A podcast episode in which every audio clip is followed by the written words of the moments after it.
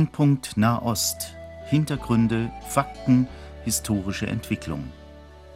Horst Marquardt im Gespräch mit Johannes Gerloff, Korrespondent des christlichen Medienverbundes KEP, Jerusalem.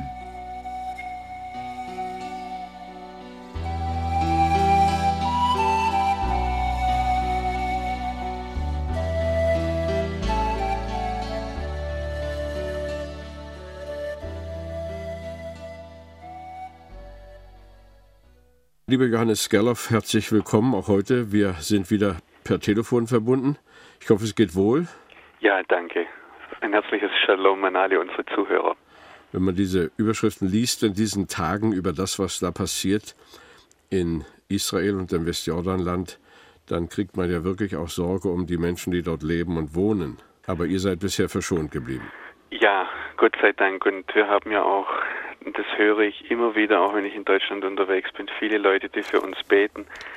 Wobei ich sagen muss, äh, die, die Situation hat sich eigentlich in den vergangenen Jahren nicht sehr verändert. Auch die Anschläge der letzten Tage sind nichts Neues.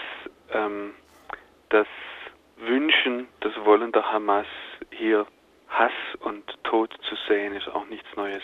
Aber es ist doch irgendwie eine Erschütterung hier auch durch unsere Öffentlichkeit gegangen. Man sieht das jedenfalls an der Presse, dass der Herr Rantisi, der ja getroffen werden sollte von den israelischen Raketen, dann doch am Leben geblieben ist und munter weiterhetzt. Ähm, ja, ich meine, da war nicht sehr viel anderes zu erwarten. Die, ich denke, die Sache mit dem, dass Rantisi da ähm, getroffen werden sollte, war, war nicht, ich, ich kann keinen direkten Zusammenhang mit der Roadmap sehen. Äh, ich denke auch, wenn man die, die Sachen etwas länger beobachtet und äh, sieht, wie schwierig das, ich bin kein Militärexperte, aber wie schwierig das wahrscheinlich ist, dass so einen einzelnen Mann aus einer dicht bevölkerten Stadt wie Gaza herauszuschießen, dann weiß man, dass das sind wahrscheinlich Wochen, wenn nicht monatelange Vorbereitungen ähm, notwendig. Genauso wenig wie der darauf folgende Anschlag, das wird ja in, in internationalen Medien sehr schnell in Zusammenhang gestellt aber die haben äh, wahrscheinlich nicht sehr viel miteinander zu tun. Beide Aktionen oder dann auch die, die jetzt folgenden äh, Liquidationen oder Erschießungen von, von islamischen Extremisten, das sind alles Dinge, die waren länger vorbereitet, die hatten eine, eine, eine längere Laufzeit und die, die sind nicht so unmittelbar zu sehen, wie sie jetzt ausgeführt Aber man hatte doch nur gedacht, nach dem Gespräch, das Präsident Bush geführt hat mit Ministerpräsident Sharon und auch mit dem äh, leitenden Mann der Palästinenser, dem Herrn Abbas, dass sich dann doch einiges anders gestalten würde. Also die einzige Chance, die ich persönlich da gesehen hätte, wäre, wenn Mohammed Dahlan, der Sicherheitsminister von Mahmoud Abbas oder Abu Mazen, wie der palästinensische Premierminister auch genannt wird, wenn der praktisch unmittelbar einen das wäre es hinausgelaufen, einen Bürgerkrieg angefangen hätte. Wenn er praktisch frontal die radikal-islamischen Organisationen, Hamas, islamischer Dschihad und dann mehr sozialistisch, ähm, aber genauso gegen den politischen Prozess mit Israel ausgerichtete Organisationen wie zum Beispiel die Volksfront zur Befreiung Palästinas oder die Demokratische Front zur Befreiung Palästinas, wenn die frontal angegangen worden wären, ich vermute, dann hätte Israel die Luft angehalten. Aber das war von vornherein klar und das hat Sharon auch ganz klar gemacht, dass es weiterhin den Terror bekämpfen wird. Und von daher ähm, hat mich persönlich diese, diese, diese ganzen Aktionen jetzt nicht so sehr erstaunt. Ja, aus Ihren Bemerkungen eben geht ja hervor, was man hier vielleicht auch mitunter nicht so deutlich sieht, dass es mehrere Gruppierungen sind, die gegen Israel im Kampf stehen. Es ist nicht einmal der palästinensische im Werden begriffene Staat, sondern es sind also verschiedene Gruppierungen. Besteht denn überhaupt eine Aussicht, dass der Premierminister Abbas die Gruppierung mit Hilfe seines Sicherheitsministers irgendwann einmal bändigen kann oder gar an einen Tisch bringt? Also das äh, die typischste Bemerkung oder das, was zurzeit viele Palästinenser, die Meinung vieler Palästinenser widerspiegelt, äh, ist vielleicht das. Kürzlich hat mir ein, ein Palästinenser in der Nähe von Ramallah gesagt, dass man Abu Mazen oder Mahmoud Abbas heute als Abu Nasal bezeichnet. Abu heißt dafür wie Vater und Nasal heißt Abstieg oder Verfall und äh, dass man ihn also als Vater des Abstiegs bezeichnet und da nicht sehr viel von ihm erwartet. Mir sagen dieselben Leute auch immer wieder, wenn sich einer in der palästinensischen Gesellschaft durchsetzen muss, muss er eine harte Hand haben.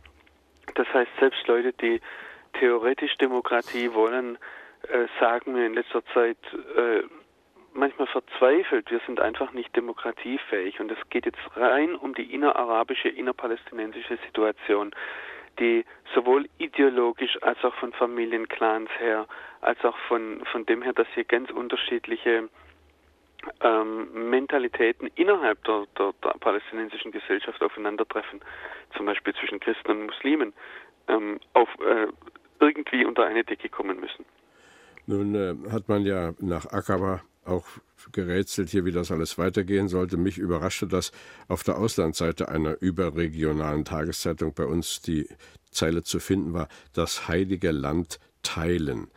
Das heißt, dass ja doch selbst bei Journalisten, die nicht unbedingt im kirchlichen Lager zu Hause sind, so etwas wie eine Ahnung vorhanden ist, dass es eben doch ein Land ist, das auch dem Volke Gottes gegeben war, heiliges Land, das nun also geteilt werden soll und schon geteilt ist.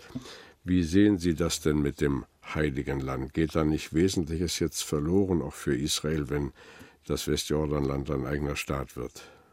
Naja, also dieser, diese Schlagzeile, das heilige Land teilen, ist eine schöne Schlagzeile.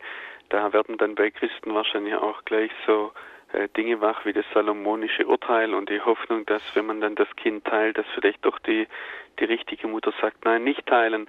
Ähm, ich denke, dass bei dieser Schlagzeile mehr Gefühle mitschwingen als jetzt eine klare Analyse. Ähm, wenn man sagt, das heilige Land teilen, dann darf man nicht sofort vom, vom christlichen Hintergrund herkommen. Ein Muslim könnte das genauso sehen. Für ihn ist äh, Israel auch heiliges Land wie Saudi-Arabien und alles, was zum Haus des Islam gehört, was Waqf ist.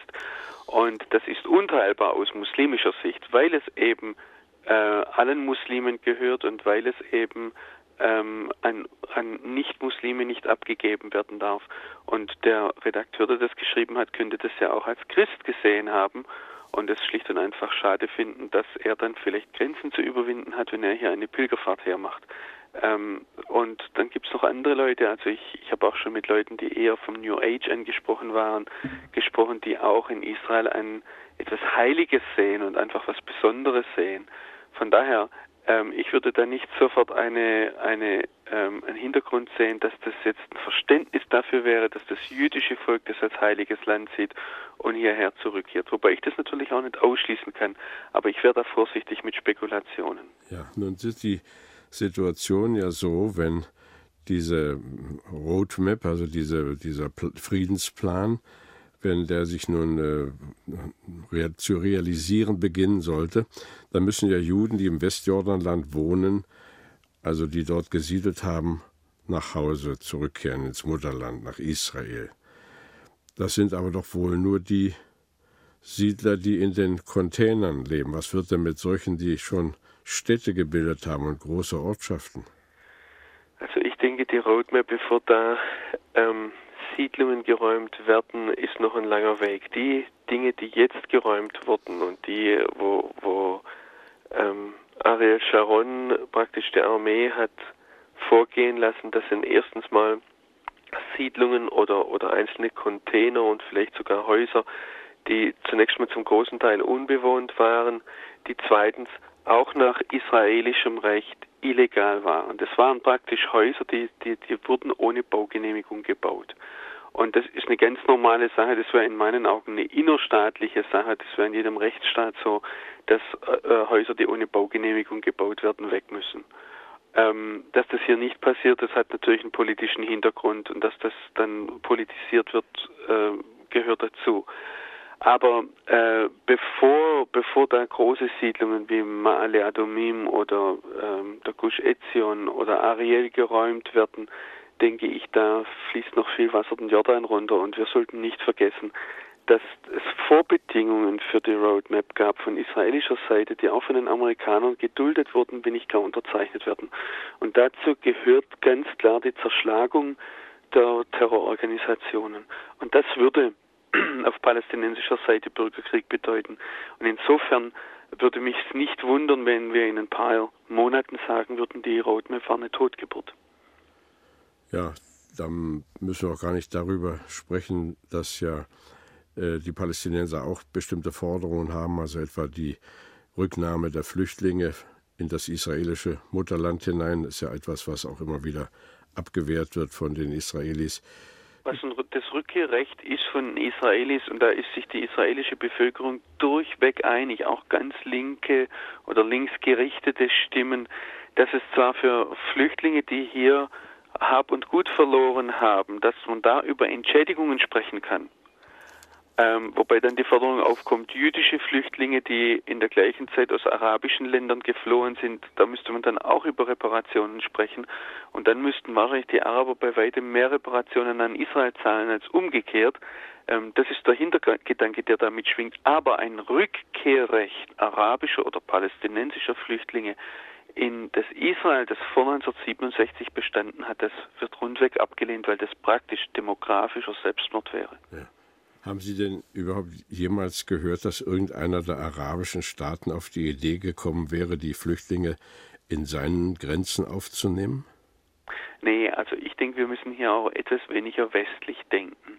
Ich denke, es geht ähm, im Nahen Osten weniger darum, jetzt eine Lösung für das Problem zu finden, als die Frage, ähm, wie bekomme ich möglichst viel.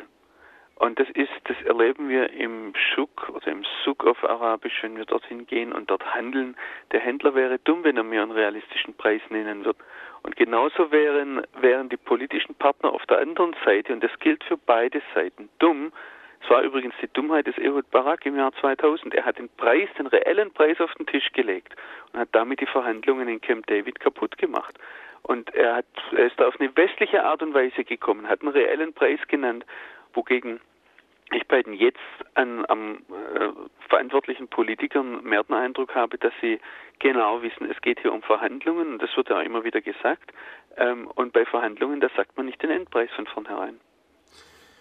Ja, wir sind ja mit großem Interesse dort, mit unserem Herzen, mit unseren Gedanken bei Ihnen. Äh, es ist auch interessant, die Reaktion aus der Hörerschaft. Es gibt sehr viele, die uns wissen lassen, dass sie diese Sendung Brennpunkt Nahost sehr gerne hören auch im Allgemeinen mit dem Kurs einverstanden sind. Gelegentlich höre ich Stimmen, dass wir die Not, die unter den Palästinensern auftritt, nicht genügend artikulieren, dass wir an dem Elend vorübergehen, das den Menschen also sozusagen unter israelischer Besatzung zugefügt wird. Also ähm, diesen, falls es ein Vorwurf sein sollte, den würde ich gerne zurückweisen. Erstens mal haben wir in unseren Sendungen immer wieder darauf hingewiesen, dass das palästinensische Volk leidet. Und es ist auch überhaupt keine Frage, dass da furchtbares Leid da ist. Wir haben gerade vor ein paar Tagen im, im Israelnetz, in unserem Internetportal, äh, eine Meldung gehabt, dass die, ähm, ein Großteil der Palästinenser, äh, die Mehrheit der Palästinenser, äh, etwa 63 Prozent, ähm, das heißt 2,5 Millionen unter dem Existenzminimum leben, das von der UNO ähm, angegeben wird. Das ist gar keine Frage. Und dass da furchtbares Leiden ist, ich habe auch selbst immer wieder betont, dass mir schon Menschen begegnet sind, die haben Schäden gehabt vom Hunger und von Unterernährung oder von falscher Ernährung. Ähm, wobei man dann natürlich fragen muss, ob man Hunger mit vielen Zigaretten kompensieren kann. Auf der anderen Seite habe ich aber gleichzeitig auch immer wieder betont, dass Geld nicht das Problem ist in den äh, Palästinensergebieten. Und wenn mir da Munition angeboten wird, die unwahrscheinlich teuer ist, dann frage ich mich, warum gibt man das Geld nicht anders aus? Und ich denke, diese Frage ist legitim. Das heißt, das ist nicht die Frage, ähm, dass hier Menschen oder dass zu wenig da ist, es ist die Frage der Verteilung. Ja, aber wer soll da einen Weg finden? Ist es nicht wirklich so, wie eine andere Zeitungsüberschrift hier bei uns gesagt hat, Israel weiß keinen Rat mehr? Abgesehen davon, dass natürlich die Nerven auf beiden Seiten blank liegen, aber man erwartet irgendwie, dass Israel wegweisend ist. Was erwarten oder können die Menschen eigentlich erwarten von ihrer Regierung, von den Parteien? Was, was ist im Moment machbar nach Ihrer Beobachtung? Also ich denke, dass hier ähm, dass die Nerven blank liegen. Ich denke, das gilt im Einzelfalle, wo, wo Menschen direkt von Terroranschlägen betroffen sind und dann ähm, natürlich da auch psychisch sehr stark betroffen sind.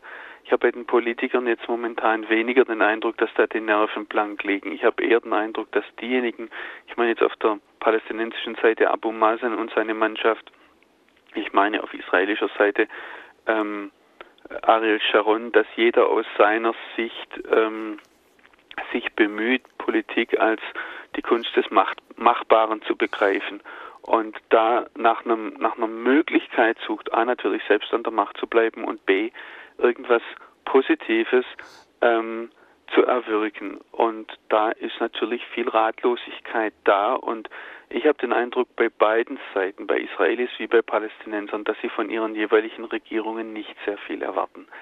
Ähm, dass man vielleicht im besten Fall auf einen Status quo hofft, ganz gleich wie sich der nennt und wie der aussieht. Das kann Besatzung sein, das Ding kann sich dann Palästinenserstaat nennen, äh, aber dass letztlich ein Status quo gefunden wird, wo die Menschen einigermaßen normales Leben führen können, wobei das, was ein normales Leben hier ist, natürlich weit unter dem liegt, was, was Sie aus Deutschland kennen, als ein normales Leben. Also ich denke, bis Palästinenser einmal wieder so frei reisen können, wie wir Deutschen das gewohnt sind, das wird nicht in ein paar Jahren passieren. Nun ist ja nicht nur in solchen Staatsverhältnissen, wie wir sie haben, sondern gerade auch dort im Nahen Osten die Rolle der Medien nicht unbedeutend. Können Sie eigentlich Medienarbeit auf beiden Seiten beobachten, Radio, Fernsehen, Presse? Wie gestaltet sich das? Also ich hatte bisher, ähm, ja natürlich, ich meine, das hängt immer davon ab, wie gut man welche Sprachen versteht. Und wenn man die Sprache versteht, heißt das noch lange nicht, dass man die Mentalität versteht. Ich verstehe manches in, in den hiesigen Medien, was ich eben nicht verstehe. Also ich verstehe es von der Sprache her, aber ich kann es nicht nachvollziehen. Und das kommt mir immer wieder vor, auch wenn ich es vom Sprachlichen her verstehe. Ähm, die, die, die Beobachtung der Medien, da gibt es übrigens auch Organisationen, gerade auch auf israelischer Seite, die penibelst die Medien analysieren. Ähm, das ist, denke ich, äh, Israel ist ein Staat, der oder der, dieser Fleck des Nahen Ostens, Israel und die palästinensische Autonomie, die sehr medienbewusst äh, leben und wo sich schon die Kinder darüber im Klaren sind, dass Medien eine wichtige Rolle spielen. Inwieweit wir frei, wirklich frei arbeiten können, ich denke, dass damit hat jeder Journalist in jedem Konfliktgebiet zu kämpfen und es fängt nicht damit an, dass wir bedroht würden, sondern es fängt damit an, dass natürlich Propaganda zur, zum Geschäft gehört und wir als Journalisten auf beiden Seiten äh, versuchen müssen, uns Mühe geben müssen, Propaganda von der Realität zu unterscheiden. Wir haben gelesen neulich, dass sich einer der Attentäter als orthodoxer Jude verkleidete.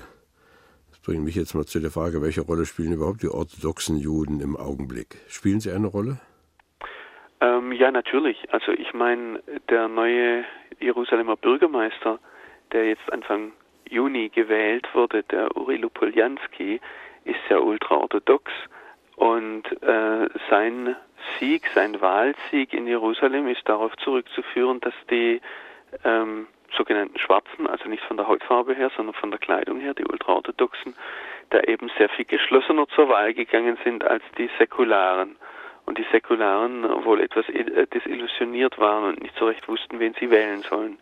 Und ähm, also von daher, und der Uri Lupoljanski, der wird schon ähm, seine, seine Unterschrift, wie soll man sagen, seine Prägung auf die, die Geschichte und die Politik der Stadt Jerusalem in den nächsten fünf Jahren äh, setzen. Von daher haben die Orthodoxen durchaus Einfluss und es ist eine Furcht der säkularen, also der nicht-orthodoxen Bevölkerung in Jerusalem, dass der, der prozentuale ähm, äh, Anteil der Orthodoxen in Jerusalem sehr stark zunimmt, während die Säkularen abnehmen. Da muss man sich ja überhaupt wundern, dass ein orthodoxer Jude Stadtoberhaupt von Jerusalem wird. Nach allem, was man sonst so weiß, scheint das eigentlich unverträglich. Also, ähm, wenn ich richtig informiert bin, wollte Uri Lupoljanski ursprünglich auch nicht in die Politik. Er wurde von seinem äh, rabbinischen Ziehvater dann darum gebeten und ist daraufhin vor äh, Ende der ähm, 90, Mitte der 90er Jahre, da war es schon Ende der 80er Jahre, ich habe jetzt gerade die Zahl nicht genau vor mir, ist dann in die, in die Politik gegangen, also auf Bitten seines äh, Ziehvaters. Ähm, eines ganz ultraorthodoxen Rabbiners. Und natürlich kommt er aus dem Hintergrund, die eigentlich den Staat Israel ablehnen. Aber auf der anderen Seite sind es auch Leute, die, die sehr viel beitragen. Also gerade Uri Lupoljanski hat die, die Organisation Yad Sarah in die, in die, ins Leben gerufen. Die verleiht heute landesweit an Juden, Muslime, Drusen und Christen ähm, zum Beispiel medizinisches Gerät. Als ich mal den Knöchel gebrochen hatte oder angestaucht hatte, da habe ich auch von Yad Sarah die Krücken bekommen, umsonst, kostenlos, obwohl ich nur als Tourist hier war. Und äh, es gibt eine andere Organisation, die Sie aus den Fernsehbildern überall kennen, die auch von den Ultraorthodoxen herkommt, die Ort, äh, Organisation Saka. Das sind die mit den gelben Westen, die bei den äh, Terroranschlägen hinterher die kleinsten Leichenteile aufsammeln, um die würdig zu begraben. Und die machen hier auch einen unwahrscheinlich guten Dienst aus, leisten einen, einen sehr guten Beitrag zum Leben hier, weil die Leute von SACA mittlerweile, das sind, ist eine Organisation, die hat vier hauptamtliche Angestellte und arbeitet mit über 800 Volontären landesweit. Und also die, wenn die hinkommen an die, an die Anschlagsorte, dann, ähm, dann versorgen die zunächst die Lebenden, kümmern sich nicht um die Toten. Das heißt, die haben alle auch Sanitäterausbildung und leisten da einen unwahrscheinlichen Beitrag äh, dabei, wie das Volk hier mit diesem, mit, mit diesem grauenvollen Terror fertig wird. Also das Bild stimmt dann gar nicht mehr, dass man hier so mit einem orthodoxen Juden verbindet. Ähm, schwarze Gewandung, mittelalterliches Benehmen, Talmudschule den ganzen Tag. Äh, neulich hörte ich mal einen, der hat mir gesagt, viele von den orthodoxen Juden, die sind ja auch nicht besser als die Ayatollahs im Iran.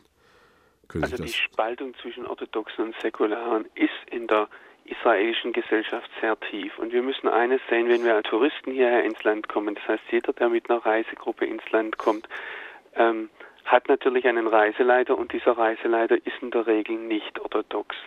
Ich wüsste im Moment keinen deutschsprachigen orthodoxen Reiseleiter, der regelmäßig deutsche Gruppen führt. Und von daher bekommt man natürlich die, die israelische Gesellschaft von einer Seite her dargestellt. Und das sind die, die, die, die Schwarzen, diejenigen, die viele Kinder kriegen, die die Zeit mit Talmudstudium totschlagen und ansonsten sich vom, vom Kindergeld ernähren. Ich denke, dieses, dieses Schwarz-Weiß-Bild, ähm, diese Stereotypen stimmen so nicht und wir sollten da etwas näher hinsehen. Die Ultraorthodoxen sind eine ganz breit gefächerte Ge Gesellschaft. Da gibt es sehr bewundernswerte Leute, sehr engagierte Leute. Da gibt es Leute, die sehr professionell arbeiten. Zum Beispiel ist mein Steuerberater ein, ein Ultraorthodoxer. Ähm, da gibt es aber auch Leute natürlich wie in jeder Gesellschaft, die Verbrecher sind. Aber orthodox heißt doch wohl in jedem Fall, dass es Menschen sind, die also sich bemühen, dem lebendigen Gott zu gefallen, die die Heilige Schrift haben, also Altes Testament lesen, äh, Menschen, die also glaubensmäßig uns eigentlich näher stehen als säkulare Juden. Ja, ich habe Orthodoxe kennengelernt, die wo, wo ich eine ganz große Nähe gespürt habe, wo ich auch eine große Nähe zum Beispiel in der Liebe zum Wort Gottes, in der Liebe zum Vater im Himmel gespürt habe. Manchmal, an manchen Stellen bewundere ich sie, wenn sie zum Beispiel einen Autoaufkleber machen, Vater im Himmel, wir lieben dich. Da denke ich manchmal, wo, wo finden wir diese, diese Aussage auf einem deutschen Auto? Ähm, wo würden wir das so einfach vor uns hertragen? Einfach eine ganz große Natürlichkeit, damit umzugehen oder auch wenn sie in öffentlichen Plätzen beten. Ähm, auf der anderen Seite möchte ich das nicht verheimlichen. Auch viele schlechte Erfahrungen, die Leute mit Orthodoxen oder Ultraorthodoxen gemacht haben, sind genauso richtig, wie manche Leute schlechte Erfahrungen mit Christen machen. Von daher würde ich da auch da von einer Pauschalisierung warnen, sondern sagen, persönlich hingehen, persönlich kennenlernen. In einem Ihrer Beiträge haben Sie vom Dreiklang gesprochen, von Volk, Gott und Land. Äh, spielt eigentlich bei den Orthodoxen die Frage der Landverheißung der Heiligen Schrift eine besondere Rolle? Ja, auf jeden Fall. Die, die Ablehnung des Staates Israel liegt nicht darin begründet, dass sie nicht daran glaubten, dass Gott sein Volk äh, weiterhin erwählt hat, dass Gott an seinem Volk festhält und dass das auch bedeutet, dass sie eines Tages in, in, in seiner Gesamtheit wieder ins Land zurückbringt. Der Streit ist, ähm, ist der jetzige Staat Israel Gott gewollt? Der Streit ist, ist äh, der jetzige Staat Israel ein Vorläufer oder ein, eine Vorbereitung hin zum Messias. Und das sagen oder haben viele Orthodoxe gesagt, also nein, der Staat Israel ist eine Gotteslästerung, weil er eben, und sie haben das sehr deutlich und sehr klar gesehen, ähm, dass die Gründungsväter des Staates Israel eher Sozialisten waren, also eher Atheisten und sich eben zu ihren Zwecken auf die Bibel berufen haben, weil das so äh, angenehm war. Ich denke allerdings, da gibt es auch eine Entwicklung und die Nettore Carta, die das heute radikal ablehnen, den Staat Israel, ähm, die sind eine kleine Gruppe von ein paar wenigen hundert Leuten. Die, die meisten haben so eine Zwischenstellung. Die sprechen heute auch Hebräisch. Also Uri Poljanski gehört nicht zu den Ultraorthodoxen, die Hebräisch als tägliche Sprache ablehnen. Er spricht fließend Hebräisch und, und ist in Haifa geboren. Von daher, das ist ein Israeli, ja. Auch wenn er bestimmt seine Kritik am Staat Israel hat und da nicht bruchlos sagen würde, der ist jetzt ähm, so schon ohne, ohne Bruch als, als Vorläufer vom messianischen Staat zu sehen. Gibt es eigentlich in den Kreisen dieser Menschen, die da den Messias erwarten, gibt es da auch solche, die sich dessen bewusst sind, dass Israel seinen Bund mit Gott gebrochen hat? Der, ähm, das Bewusstsein dafür, dass Israel ein ungehorsames Volk ist, dass Israel ein widerspenstiges Volk ist, das äh, ist ganz tief im Judentum da. Wir haben das ja schon in den Propheten, im Propheten Jesaja zum Beispiel, wo es heißt, ich habe mich euch, ich habe meine Hände zu euch ausgestreckt und ihr wart nur ein widerspenstiges Volk. Wir sehen das auch im Talmud. Wir sehen das durch die Gebete hindurch. Das ist gar keine Frage. Es ist eine andere Frage, ob sie sich das von uns gerne sagen lassen und dann möglichst noch darstellen lassen, dass wir Christen aber das gehorsame Volk sind. Das ist ein wertvoller Gedanke zum Abschluss unseres Gespräches eine Erinnerung daran, dass ja unser Herr Jesus Christus zu Beginn seines Wirkens gesagt hat, tut Buße, ändert euren Sinn, bleibt nicht so, wie ihr seid. Und das hat er nicht nur Israel gesagt, das ist ein Ruf, der auch heute noch uns gilt. Ändert euch, konzentriert euch auf Gott, orientiert euch an ihm, lebt nach seinen Geboten. Ja, wir können das nicht aus eigener Kraft, aber mit Gottes Hilfe wird es gelingen. Ihn wollen wir bitten um sein Geleit. Und wenn wir an Israel denken, wollen wir auch darum beten, dass Gott dieses Volk segnet und auch die Palästinenser und alle die, die im Nahen Osten nach einer Lösung suchen. Lieber Johannes Gerloff, vielen Dank. Wir freuen uns auf das nächste Gespräch. Bis dahin alles Gute.